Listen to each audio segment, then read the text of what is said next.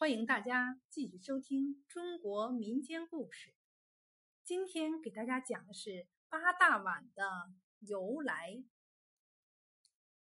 相传八仙过海，惹怒了龙王，久战难胜，劳累疲惫，退居海滩稍息，颇觉腹中空空，饥饿难忍，便分头寻食充饥。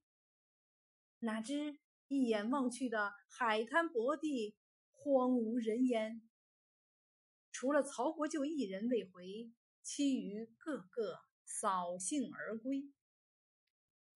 曹国舅一人不辞劳苦，腾云驾雾，行至内地，一股奇香扑鼻，不觉垂涎三尺，立即寻香进入凡间一庄上，乔装。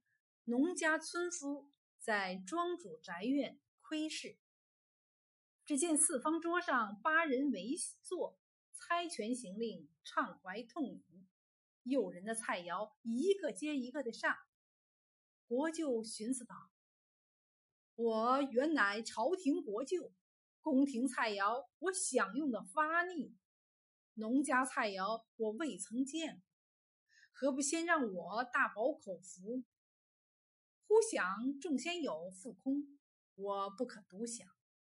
继而采带了七样菜肴，又想起仙姑不食荤，所以又为其独带了一素菜——青菜豆腐，计八大碗，并留言：“国舅为众仙借菜八碗，日后定当图报。”八仙狼吞虎咽，更觉奇香无比。酒足饭饱之后，精神倍增，再战龙王，大获全胜。